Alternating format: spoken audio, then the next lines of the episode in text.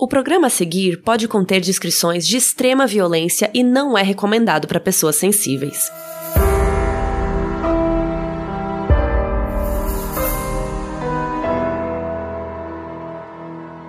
Olá, pessoal, estamos de volta. Oiê! Aqui é a Bel Rodrigues. Aqui é a Mabê Bonafé. E hoje, infelizmente, a gente tá sem a Carol, mas fiquem tranquilos que ela volta semana que vem. E ela pediu para dizer que ela é perfeita, etc, que a gente tá com saudade. A gente te ama, tá, Carol? e o tema de hoje é Amanda Knox. Mas, antes de começar o tema, vocês já sabem, a gente vai aqui citar uma ONG ou um grupo vulnerável para ajudar.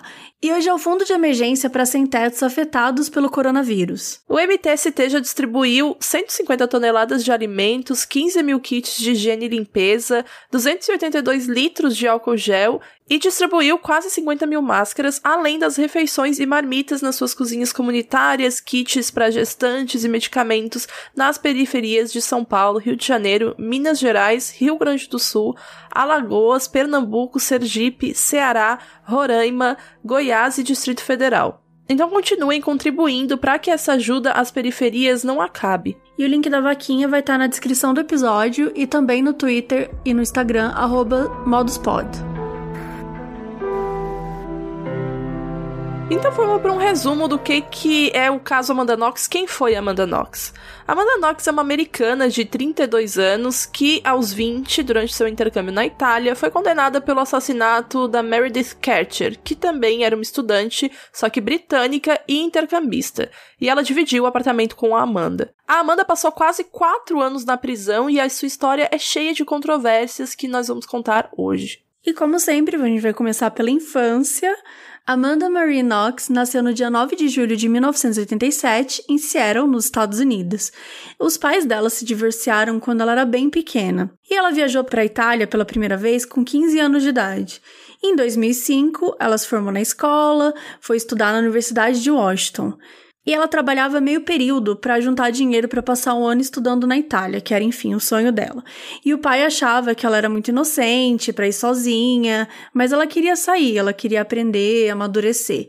Ela sempre se considerou esse espírito livre, tinha uns papos bem good vibes de liberdade, independência emocional, enfim, fala bastante disso no livro dela.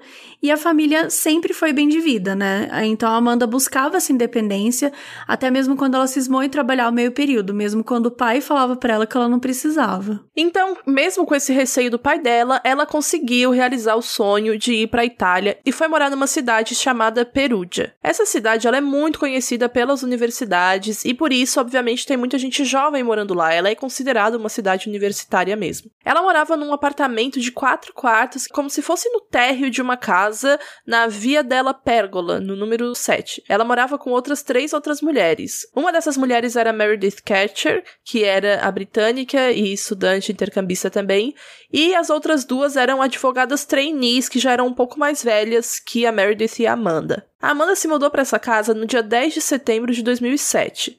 É muito importante que a gente frise que vocês precisam prestar atenção nas datas, porque as coisas foram acontecendo muito rápido nesse final de 2007. Então, essa linha do tempo foi até um pouco complicada da gente fazer, porque poderia ficar muito confuso para vocês. Então, a partir de agora, a gente vai falar só do ano de 2007 mesmo e do tempo que a Amanda se mudou ali, porque tudo aconteceu muito rápido. Obviamente, né, a convivência é complicada por conta das culturas diferentes de cada uma. Daí vai dividir um AP com quem você nunca nem viu na vida e esperar que tudo saia perfeitamente é quase como uma utopia. Mas o que se sabe é que a Amanda ela era bem relaxada com as coisas, não ajudava muito na limpeza, vivia levando gente nova lá sem avisar ninguém. E isso é comum porque a Amanda era o oposto da Meredith. A Meredith era tímida, era na dela, super quieta, introvertida. A Amanda era totalmente expansiva, exagerada exagerada em tudo, intensa, não parava quieta, vivia fazendo novos amigos, e por conta disso, né, de, de ser uma pessoa tão extrovertida, ela acabava fazendo uma amizade muito fácil. E então, por isso, sempre tinha gente nova lá na casa e tal, nunca foi uma coisa vista com maus olhos, vamos dizer assim. A única coisa que realmente reclamavam em relação à convivência além dela, né, às vezes levar a gente sem nem apresentar para as outras meninas e não se tocar sobre isso, era dela ser relaxada e isso muito se diz da criação, né? Porque como a gente falou, ela era super bem de vida, ela tinha tudo lá nos Estados Unidos, enfim, aí ela quis essa realmente essa liberdade e independência e as meninas precisavam meio que pagar o pato delas ver como que se convivia com outras pessoas, né? E aí depois de algumas semanas em Perúdia, a Amanda arrumou um emprego de meio período num bar chamado Le Chic, que era um, um cara de um Congo chamado Patrick Lumumba. Ele era o dono do bar e a Amanda tinha dito às amigas que um pouquinho tempo depois, tipo um mês depois de estar tá trabalhando lá, ela ia pedir demissão porque ele não estava pagando ela direito, um rolê assim. Mas o Patrick, ele negou tudo isso depois. Agora a gente vai falar um pouquinho sobre a vida amorosa da Amanda lá na Itália. Então ela se envolvia com vários boys e ela não, né, dizia que não queria nada sério, porque ela queria aproveitar o intercâmbio. Só que esse pensamento ele durou só até ela conhecer um cara chamado Rafael Solecito. Então, Rafael e Amanda se conheceram num concerto de música clássica, eles papearam por um tempo, ficaram e a Amanda ficou muito apaixonada. E eles ficaram apaixonadinhos por cinco dias, namorando, fumando maconha, enlouquecidamente e transando muito. Até aí tudo bem. E aí, no dia 1 de novembro de 2007, ela disse que ela estava na casa do Rafael, que eles viram um filme da Meli Polan. E no meio do filme, o chefe dela mandou mensagem falando que ela não precisava ir trabalhar. E ela ficou feliz. Eles fizeram um jantar, ela leu Harry Potter em alemão para ele, eles transaram e dormiram. Enquanto a Amanda e o Rafael estavam na casa dele, a Meredith tinha saído com algumas amigas e voltou para casa delas aproximadamente 9 horas da noite, de acordo com as câmeras da vigilância. E ela ligou para a mãe nesse horário, mas não foi atendida. Aí às 9h20, Rafael e Amanda deram play num episódio de Naruto, que tinha duração de 23 minutos. Gente, sério. É, é tudo para mim essa informação. Essa informação é muito específica. E aí, no dia seguinte, no dia 2 de novembro, a Amanda foi andando para casa e quando ela chegou, viu que a porta estava aberta. A área comum da casa e o quarto dela estavam normais. Ela viu um pouco de sangue na pia, mas ela não achou que era nada demais. Ela disse que era comum as meninas se cortarem, se depilando, ou imaginou que alguém poderia ter se machucado, foi ali no banheiro e tal. Então ela ficou meio de boa com isso.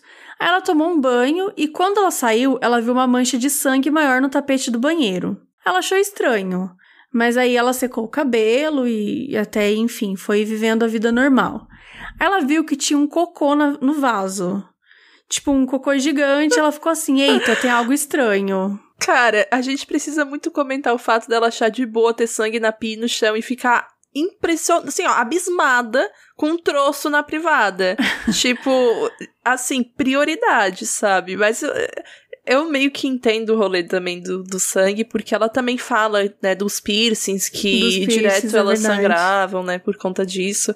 Só que, gente, para mim essa informação, assim, essa é a do Naruto eu não tenho condição, sabe? Não tenho condição nenhuma. São muito específicas. Ela chamou o Rafael na hora que tinha visto, né, o cocô lá e falou: Meu, acho que tem alguma treta aqui. Eles foram até o quarto da Meredith, tentaram abrir, só que tava trancada.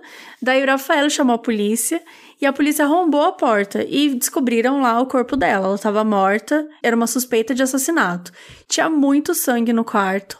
Ela tava nua, mas estava coberta. Tinha um corte bem profundo na garganta, parecia que ela tinha sido também pega bem forte pelos braços e tinha alguns pequenos cortes no queixo dela. E na ocasião, a Amanda falou que elas não eram melhores amigas, enfim, elas tinham se conhecido algumas semanas antes, mas que ela ficou chocada com tudo, porque elas moravam juntas, enfim, quando iam para festas elas iam juntas também, mas lá elas dispersavam, ia cada uma pro seu convívio, né, para falar com seu grupinho e tudo mais.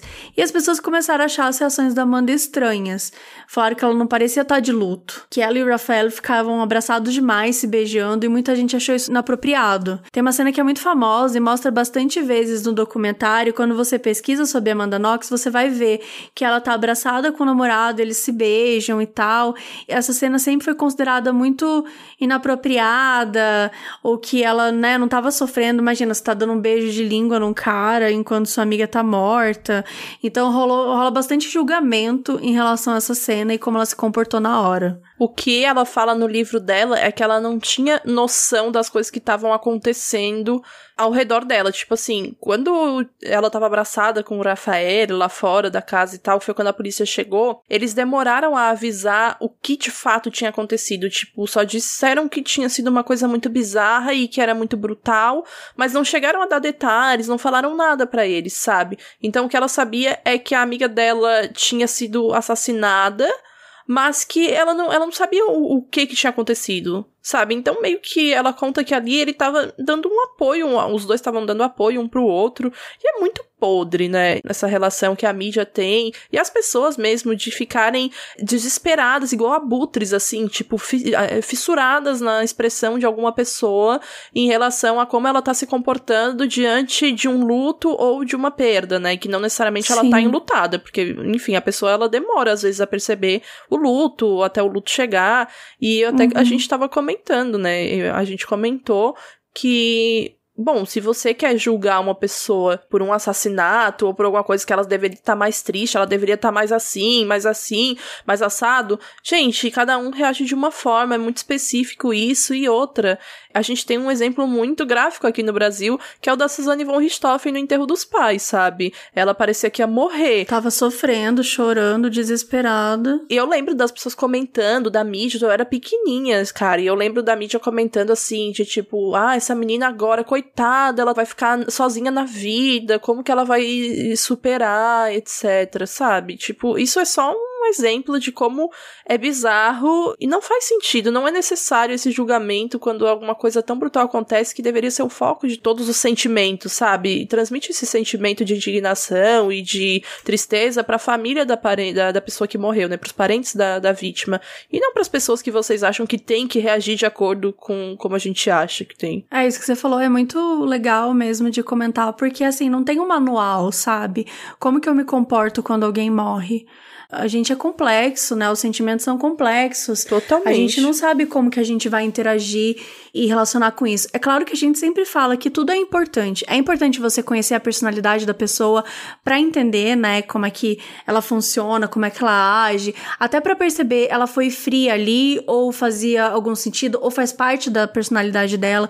Enfim, né, conhecer uma pessoa e entender um pouco mais ajuda até estabelecer, até enfim, o que John Douglas fala sobre, né, criar os perfis e tudo mais, ele tá investigando a fundo, ele tá conhecendo ali a pessoa, mas a gente não pega coisas, né, randômicas e já necessariamente define, sabe? Isolado, isso não pode ser um motivo pelo qual ela tá envolvida no caso, sabe? Isso precisa estar combinado com outras coisas, tipo, ah, a gente tem prova, a gente tem motivo, enfim, né, várias nuances, mas acho que é importante comentar isso. E aí, partindo para a investigação, o responsável foi o promotor Giuliano Mignini, e durante a investigação foi encontrado o DNA de um homem no corpo da Meredith.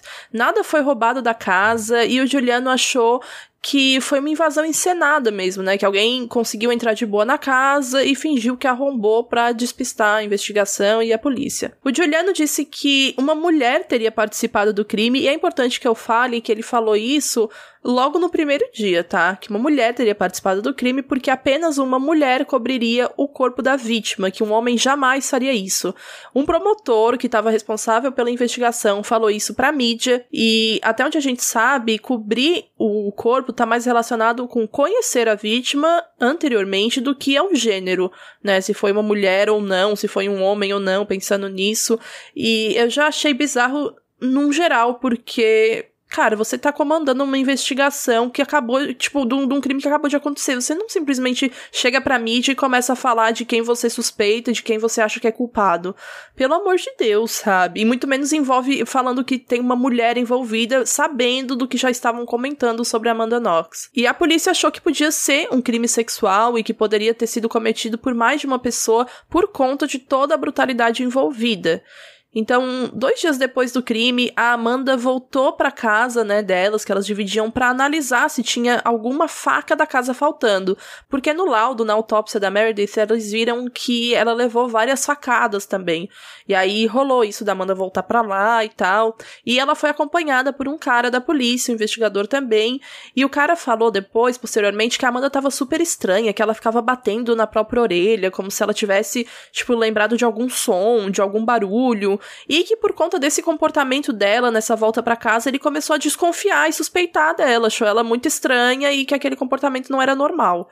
E aí, por conta disso, ele foi avisar todo mundo, né, da polícia, da investigação, e no terceiro dia depois do crime, eles grampearam o telefone da Amanda e do Rafael.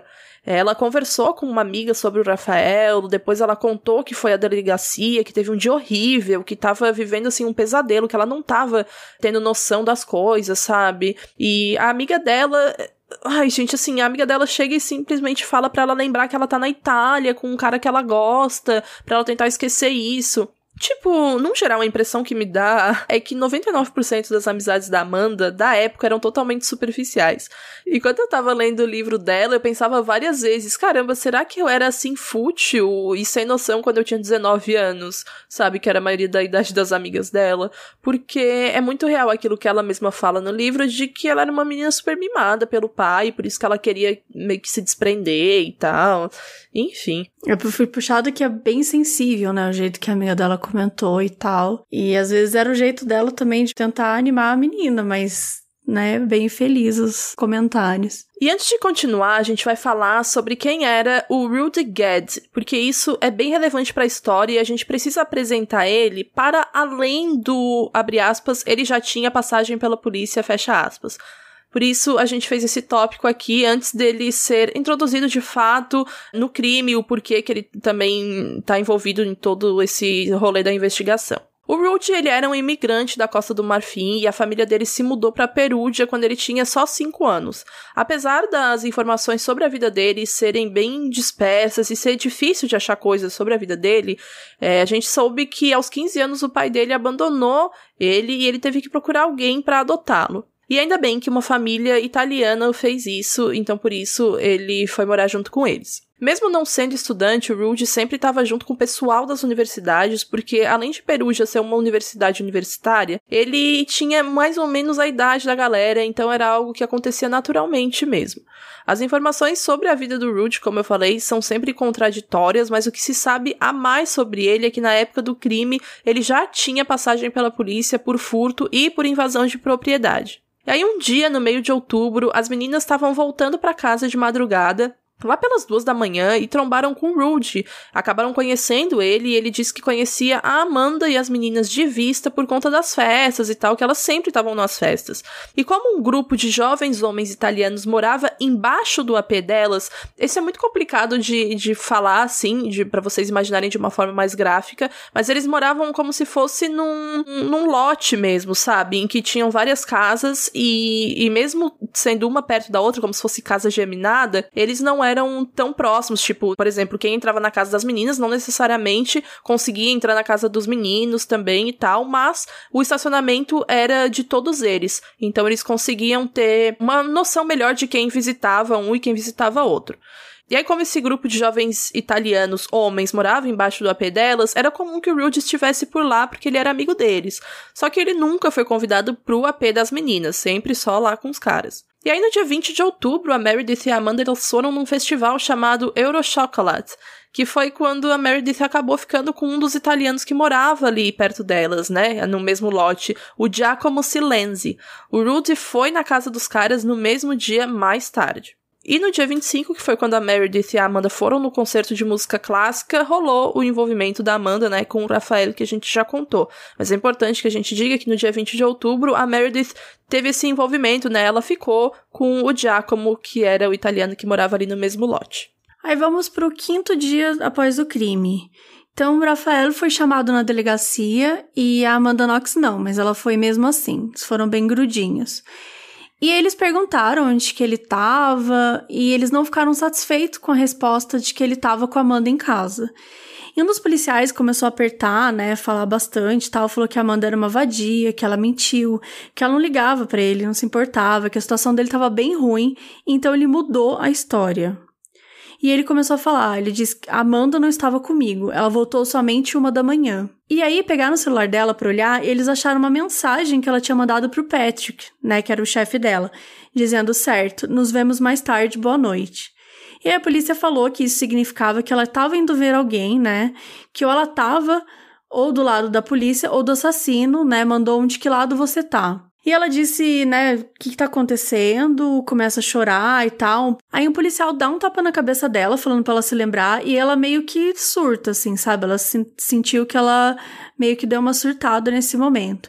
E ela, né, começou a tentar lembrar as coisas, vivendo todo dentro daquela pressão, e ela acha que se lembrou que o Rafael a matou. Ela fala que ela lembra da casa, do Patrick, de ouvir gritos da Meredith, e que só podia ser da imaginação dela, do que teria acontecido. E aí o promotor decide prender os três, que é o Patrick, o Rafael e a, e a Amanda. E eles deram uma coletiva para a imprensa falando que tinham resolvido o caso. Né? É importante frisar que a mídia já estava surtada nesse caso, e era comum, enfim, era realmente bizarro, né, acontecer isso em Perugia e não era uma cidade muito grande, o crime foi muito brutal, assim. Só que a imprensa, ela tava fazendo uma cobertura sensacionalista 24 horas por dia. E não é só a imprensa italiana, mas a britânica e a americana também. E aí, uma amiga de Meredith disse pra Amanda: Espero que ela não tenha sofrido muito. E a Amanda respondeu: Claro que ela sofreu, a garganta dela foi cortada. E essa frase foi muito usada, né, para as pessoas falarem um pouco sobre a frieza dela, por ela ter comentado isso, respondido isso pra amiga da Meredith e tal. Tudo começa a ficar um pouco bizarro porque ainda piora, tá, gente?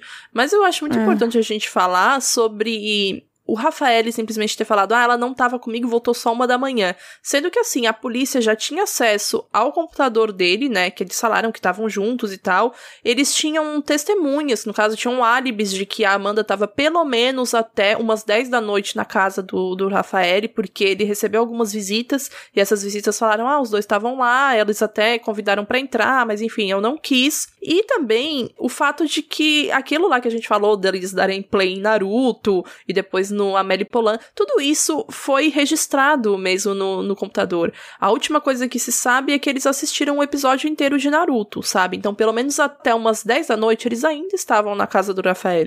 Então, assim, a polícia, ela não tava nem aí para essa informação. Ela simplesmente queria chegar e falar resolvido o caso. E é isso, sabe? O promotor decidiu prender os três simplesmente porque a Amanda tava totalmente fora de si dando um depoimento pra polícia, sabe? Totalmente, sabe? No meio de. Super vulnerável, né? Sim, a gente já tinha, já viu aqui, né? Várias vezes de quando os policiais começam a pressionar, investigadores começam a pressionar bastante a pessoa a falar e ela começa a admitir coisas que às vezes nunca fez. Claro que eu não tô dizendo aqui que, nossa, a Amanda é, admitiu sem nunca ter feito, mas sim que é bizarro você exigir que ela tenha um depoimento consciente dos atos dela, enquanto ela tava assim, claramente no meio de um surto. Todo mundo que tava lá percebeu isso, até mesmo policiais. Então, querer que ela fale tudo conscientemente, tudo que tava na cabeça dela naquele momento, falar que já sabia que o Rafael entregou ela, e aí ela começar a falar que lembra de ouvir, talvez, uns gritos da Meredith. Tipo,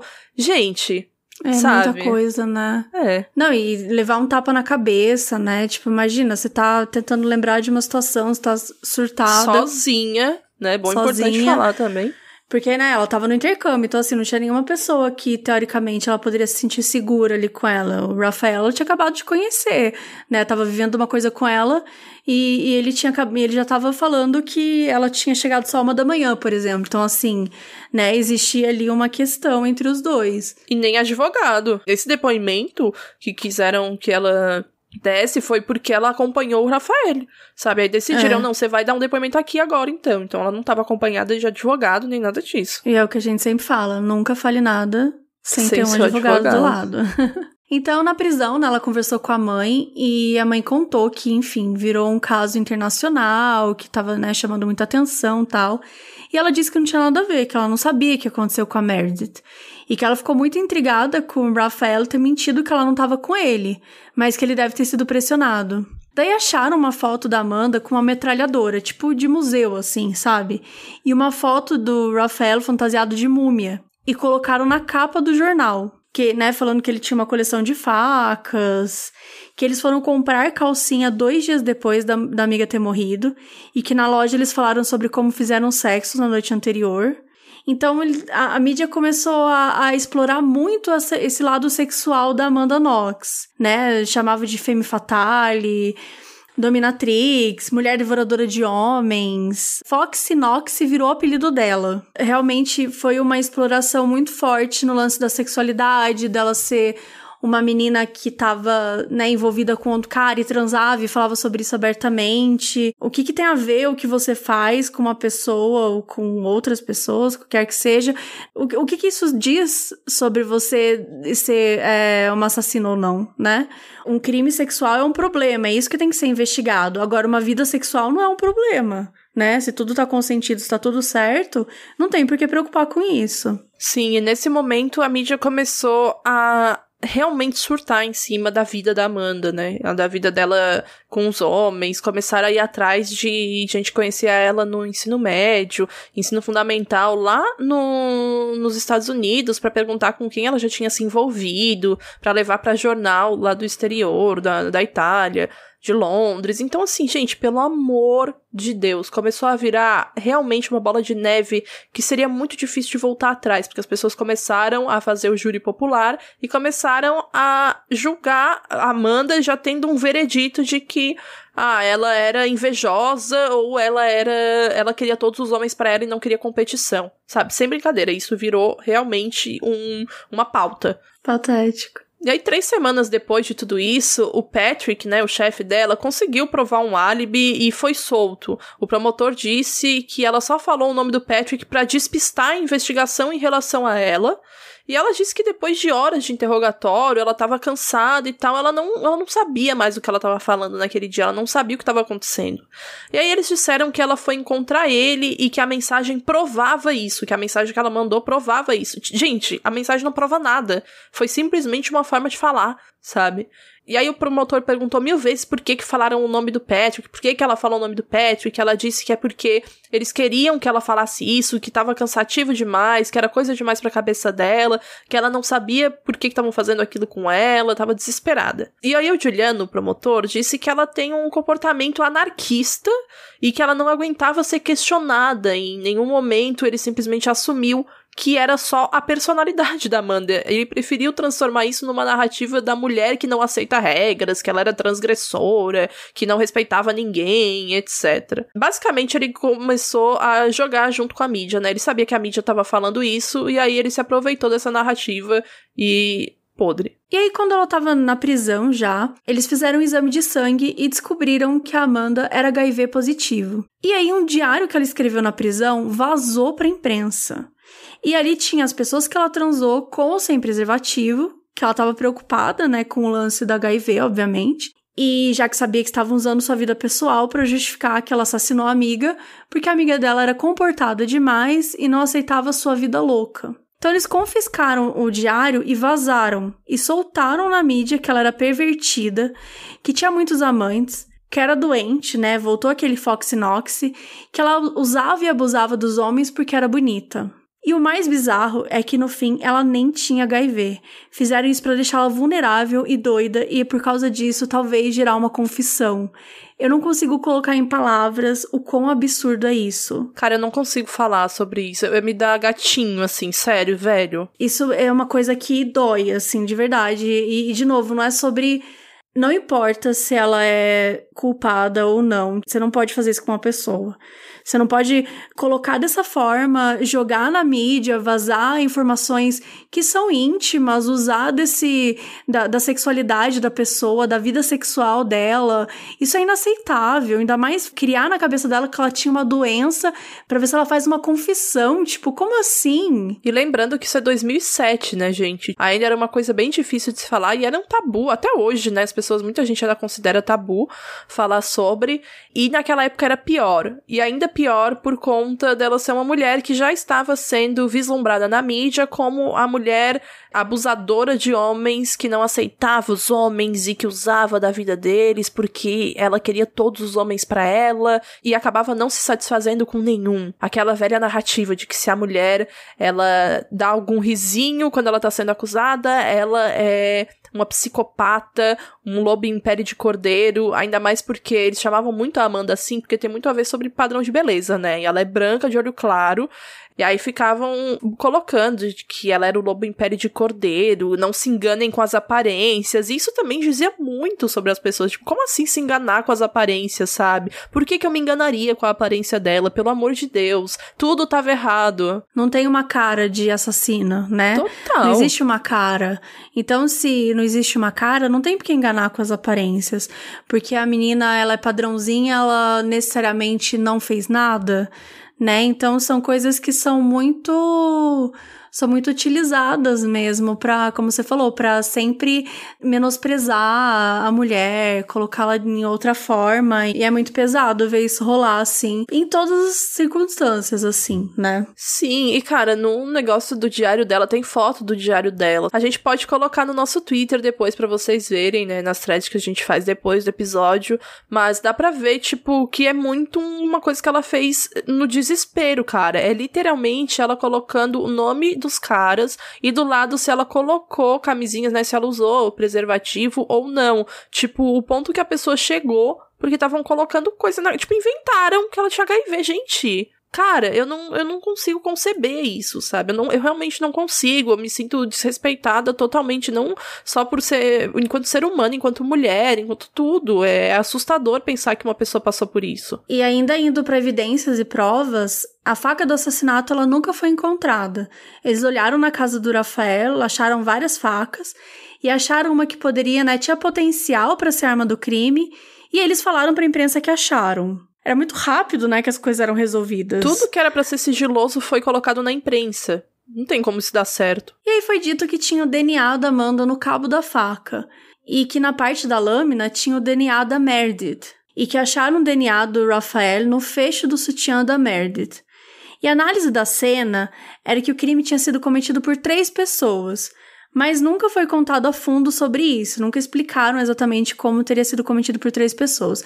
Mas eles acreditavam que a Amanda mandou Rafael e Rudy, né, agora o Rudy entra pra história de novo, matarem e estuprarem a Meredith. Só que não tem nada da Amanda na cena do crime. Sim, eu até fui ler sobre isso no, nos autos mesmo do processo, nos laudos em italiano, gente, pelo amor de Deus. Italiana. Eu fui procurar sobre isso porque sabe, eu fiquei pensando, não é possível que a análise da cena falou que tinha sido cometido por três pessoas e, e não tem nada que ligue, que sabe, que simplesmente deu uma base para isso, mas realmente não tem mesmo. Só que eu queria deixar claro isso. e vamos lembrar que era a casa dela, né? É.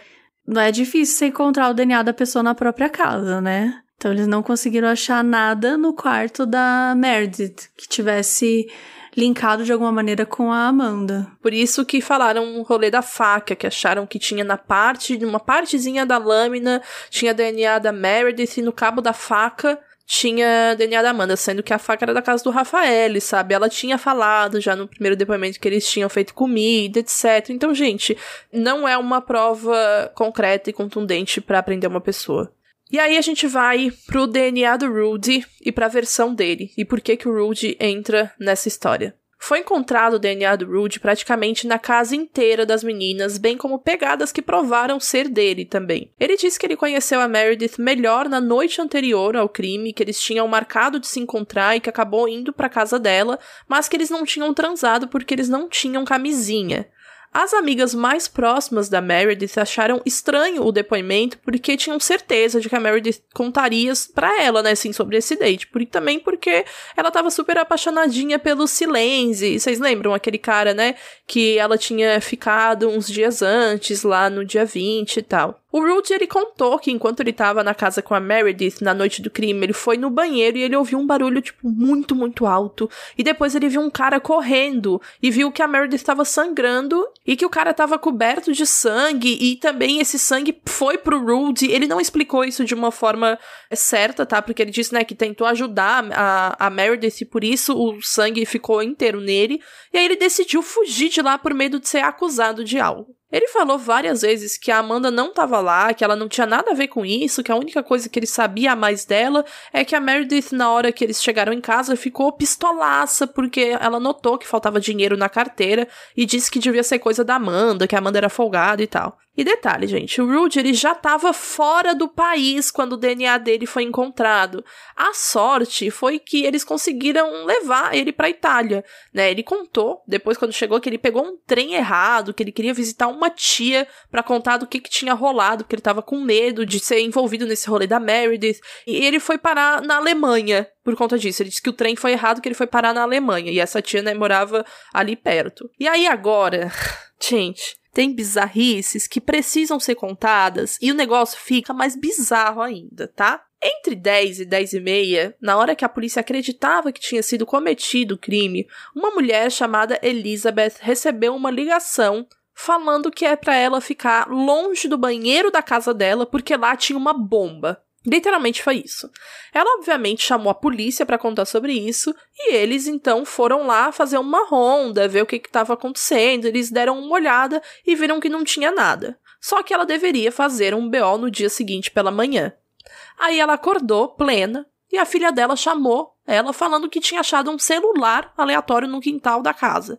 Como ela já estava indo fazer um BO, ela aproveitou para levar o celular e falar que né, a filha encontrou ali no quintal, que ela nunca tinha visto esse aparelho, que não sabia quem era. A polícia traqueou, fez os Paranauê tudo e descobriu que o celular era da Filomena, uma das amigas da Meredith que morava com ela e com a Amanda.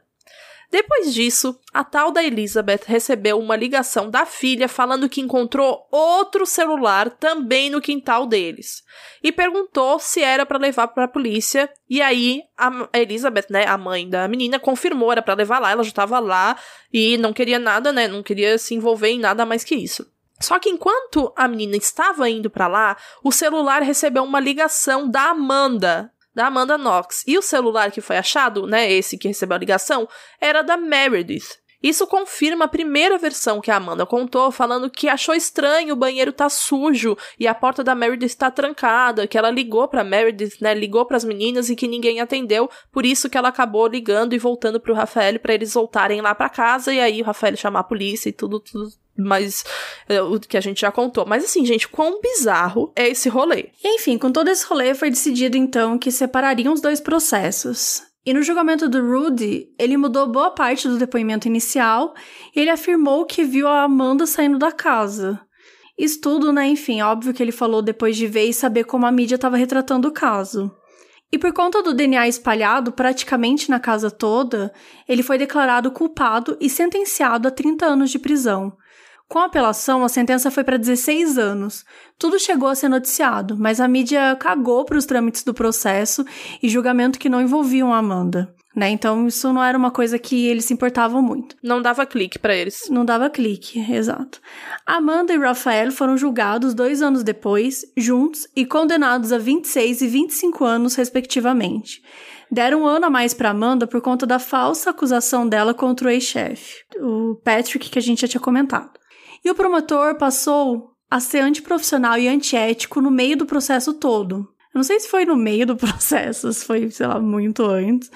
Talvez por estar convicto, né, da culpa da Amanda, sem provas contundentes, ou talvez por querer a atenção da mídia. Mas é fato que ele dava entrevistas e estampava a manchete falando coisas bizarras, como assim, não há dúvida da culpa do casal. Isso tem uma coisa que a gente, né, viu nessa, nessa história toda, é que tem dúvida. E aí tá, estamos lá quatro anos depois do crime, em junho de 2011. É o início do julgamento da apelação dos dois e eles contrataram uma investigação independente. É importante falar que eles estavam presos, tá? Desde 2007 e até 2011. Até o julgamento de fato. E aí o perito, ele ficou horrorizado com a quantidade de contaminação na cena do crime. Tem tipo imagens, vídeos de muita gente entrando e saindo do local sem o macacão, né, limpinho, ou roupas apropriadas para isso, sem luva, sem sapato específico. É um dia normal. E aí, por conta dessa investigação independente, foi reanalisado o sutiã da Meredith e a faca que tinham dito que estavam com o DNA dela, mas esconderam totalmente isso dos próprios peritos. E a especialista achou que a contaminação rolou no próprio laboratório também, porque no fecho do sutiã foi encontrado DNA de três homens, sendo Rafael um deles. E o cabo da faca realmente continha DNA da Amanda, mas era uma faca aleatória da casa do Rafael, que a polícia queria pegar para analisar. Só que a parte da lâmina tinha quase nada de DNA, então era pouco para ser usado como prova e a probabilidade de contaminação era alta demais. Por isso, ele deu como laudo inconclusivo. Segundo a perita, não tinha dúvidas de que os resultados tinham sido contaminados. E é bom lembrar que a cidade era pequena, não era comum crimes hediondos, muito menos assassinatos tão brutais como o da Meredith, e não é como se tivesse uma grande investigação, os processos e as pessoas estivessem super envolvidas ou acostumadas a pesquisar e trabalhar em relação a isso. E aí, em outubro do mesmo ano, foi finalizado o julgamento da apelação. O casal, né, que agora era ex-casal, foi absolvido porque eles não cometeram o crime. Isso dado, obviamente, no julgamento. E a Amanda estava com 24 anos. As pessoas fora do tribunal estavam putas, falando que era uma vergonha. É aquele famoso Lollapalooza, né, gente? Que a gente fala que tem fora de um, de um tribunal onde o caso é, vira notícia por vários meses. No dia seguinte, a Amanda já voltou para os Estados Unidos. Ela não queria nunca mais voltar para a Itália, nas próprias palavras dela. Ela estava extremamente traumatizada com tudo. Só que a imprensa americana começou a questionar o que, que eles iam fazer com a presença dela lá. Se ela ia pro Dança dos Famosos para aproveitar a fama instantânea dela. Perguntaram pro pai da garota o que que iam fazer para aproveitar que ela tava famosa e ela ia ficar famosa rápido, né? Que era uma coisa que ia acabar logo. E em um mês ela não seria mais famosa. E é sempre bom lembrar que a mídia que inventou o sensacionalismo foi a mídia americana. Então isso não me surpreendeu nem um pouco. Meu, assistam Lorena. A Mabê tá pregando a palavra. Tô pregando a palavra de Lorena, mas é um case sobre o sensacionalismo da TV americana. É inacreditável.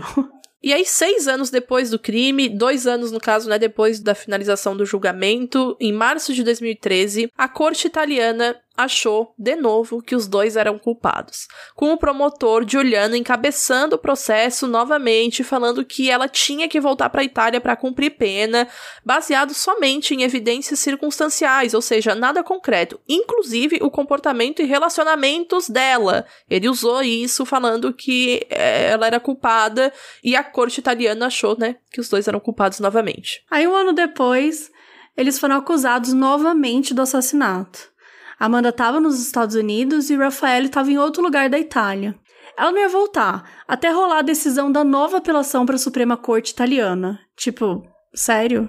E assim, isso tinha acontecido em janeiro e a decisão da Suprema Corte poderia demorar ainda. Então, um ano depois, eles foram absolvidos de novo. A Suprema Corte Italiana soltou o motivo que eles foram absolvidos: falhas atordoantes na investigação e busca da mídia por culpados, contaminação de evidências da cena do crime e um laudo inconclusivo.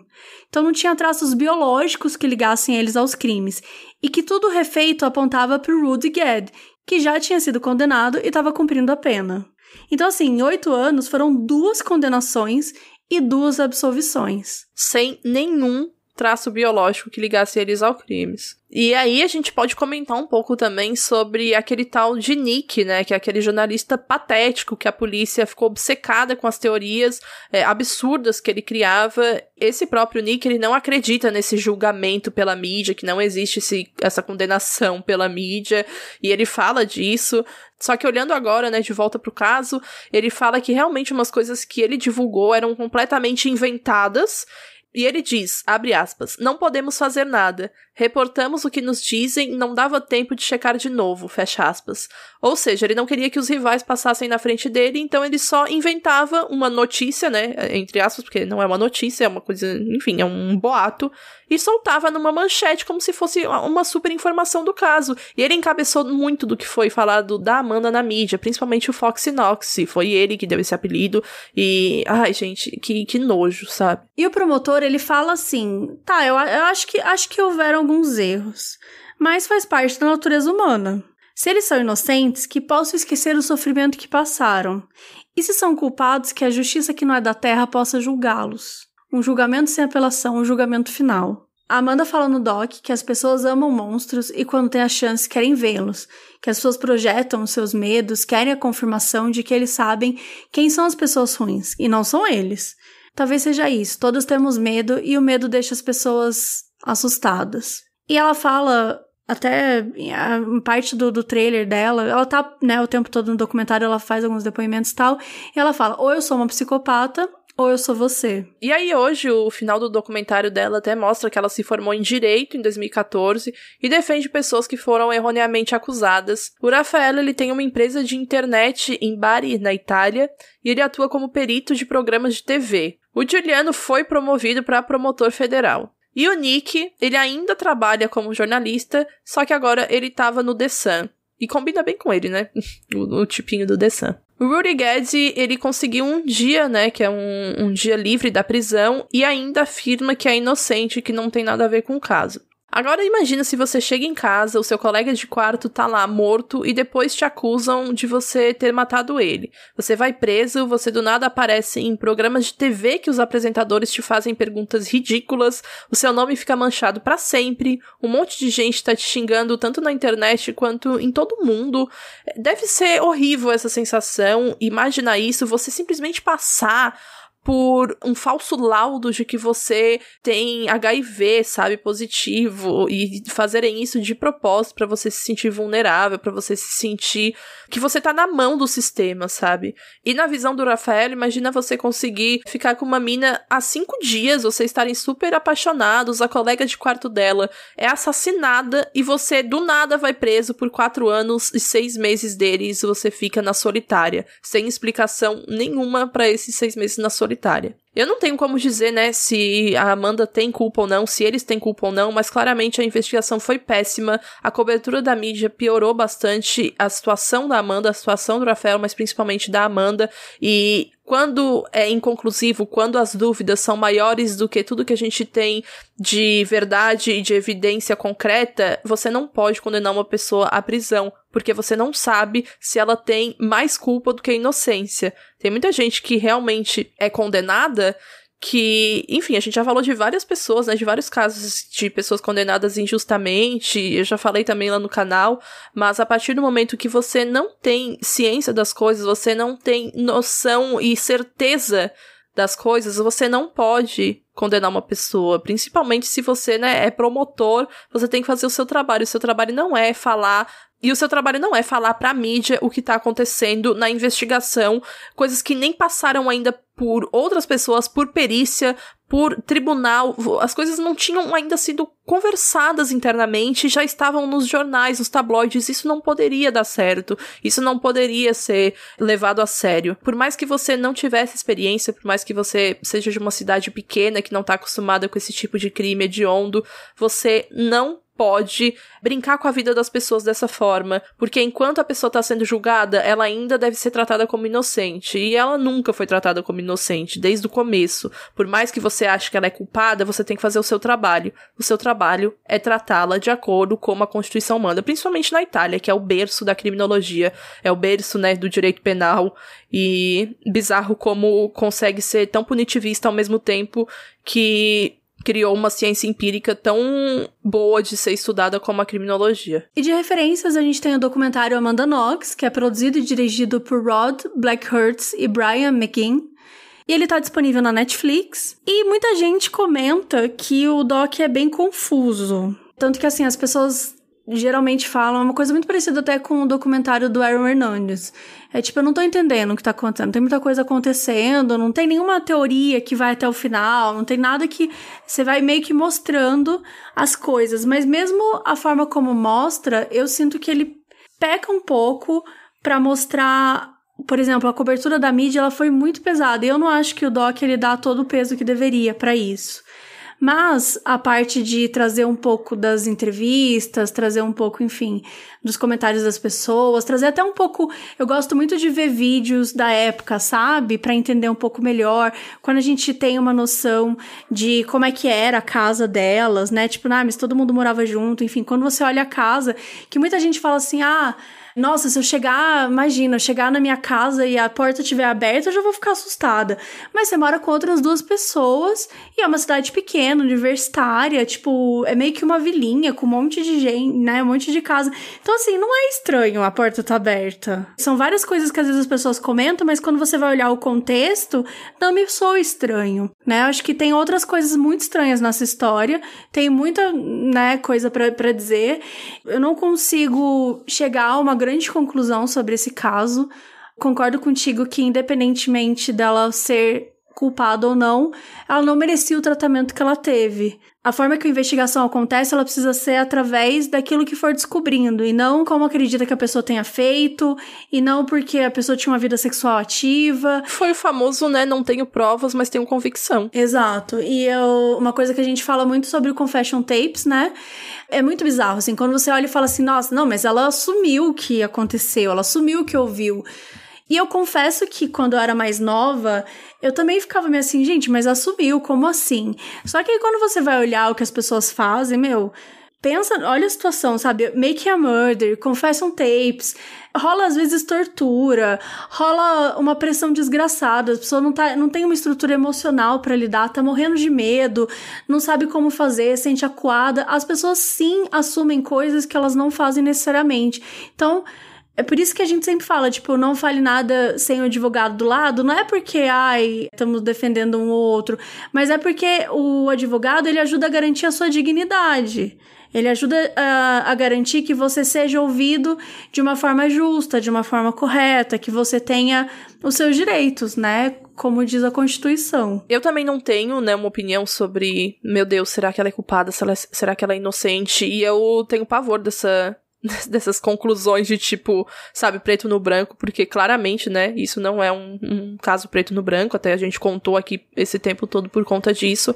Bem diferente do que eu penso em relação, por exemplo, ao Michael Peterson, que a gente já falou aqui também no The Staircase.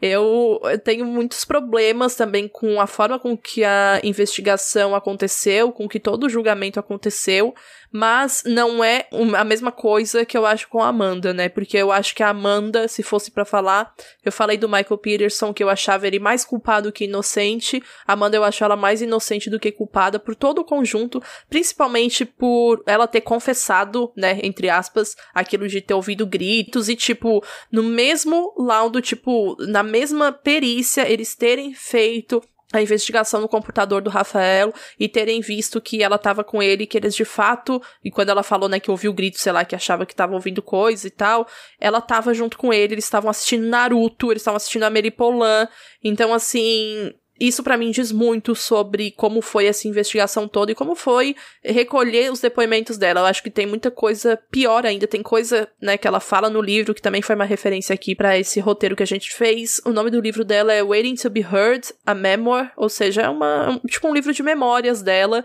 que em tradução livre é Esperando para ser ouvida. É um livro que ela mesma escreveu eu já li e eu me surpreendi com o livro, porque eu achei que ele seria bem mais um socorro, eu não, não fiz nada, você precisa acreditar em mim, e eu acabei me deparando só com devaneios de uma mulher que, lógico, alega que é inocente, mas não torna isso o foco da história dela. Ela fala muito sobre como ela foi julgada por todos os trejeitos, gestos, expressões e afins, e que até o momento do julgamento não acreditava de verdade que ela poderia ser presa. O que justifica muito ela tá sempre meio off do que estava acontecendo em todos os vídeos, em tudo isso. Ela realmente não acreditava. E também nesse livro ela fala sobre um pouco assim como foi recolherem né, os depoimentos dela, sobre algumas torturas que ela teve que passar. Uma das torturas que a gente comentou, o rolê do, de terem inventado que ela era HIV positivo. Outras torturas pequenas, entre aspas, como, como ficar dando tapa, né? Torturas mais físicas, ficar dando tapa, ficar empurrando ela, empurrando as costas, falando desembucha, fala de uma vez, é, você vai perder tudo o que você tem, você já tá perdendo, você já não tem mais ninguém, nem a sua família acredita em você. Esse tipo de coisa super leve para se falar para uma pessoa, né, que tá sendo acusada de alguma coisa e que acabou de perder uma outra pessoa que ela convivia.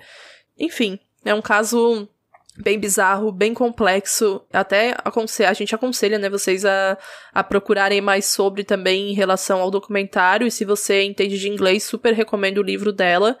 É realmente muito bom, muito esclarecedor em alguns momentos para mim. Até mesmo quando ela fala de coisas nada a ver, assim, tipo, como ela gostava de Agatha Christie, como ela gostava de histórias de investigação, mas que ela nunca achou que realmente acontecia de tal forma e com ela aconteceu dez vezes pior, etc. Gente, a Amanda Knox, ela tem um podcast de true crime.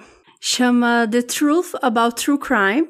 E eu ouvi muito tempo atrás, mas eu lembro que eu até tinha gostado.